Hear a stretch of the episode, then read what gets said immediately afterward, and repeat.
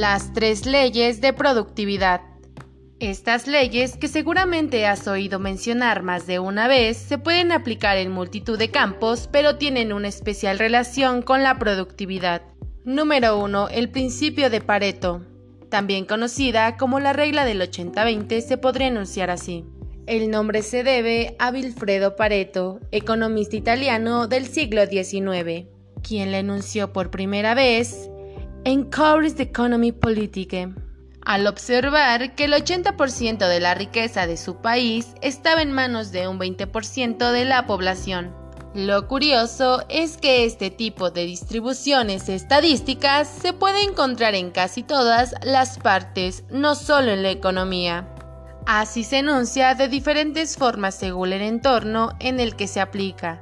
El 80% de los errores provienen de un 80% de posibles causas. El 80% del beneficio lo genera un 20% de los clientes y productos. Número 2. La ley de Parkinson. Enunciada por el historiador británico Cyril Northcote Parkinson. El trabajo se expande hasta que llena todo el tiempo disponible para su realización. Parkinson se dio cuenta de que a pesar de haber cada vez menos trabajo burocrático en la oficina colonial británica, el número de funcionarios aumentaba cada año en más de un 5%. Esto también te ocurre a ti mismo con las tareas que tienes que hacer cada día. Te ajustas a los plazos que te has marcado. ¿Cómo solventarlo? En el momento de planificar tu trabajo, márcate unos plazos mucho más ajustados. Sé optimista en la estimación y acertarás.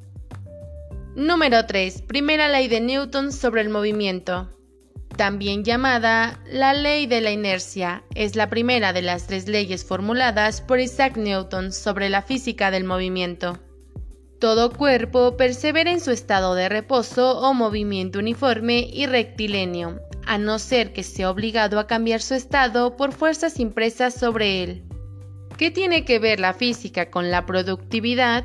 Bastante, Ocurre que cuando estás procrastinando, estás en estado de reposo y como es una situación bastante placentera, es difícil de cambiar.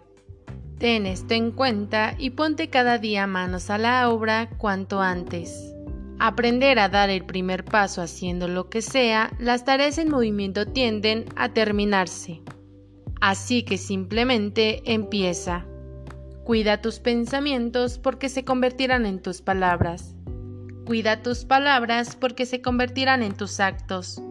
Cuida tus actos porque se convertirán en tus hábitos. Cuida tus hábitos porque se convertirán en tu destino. Mahatma Gandhi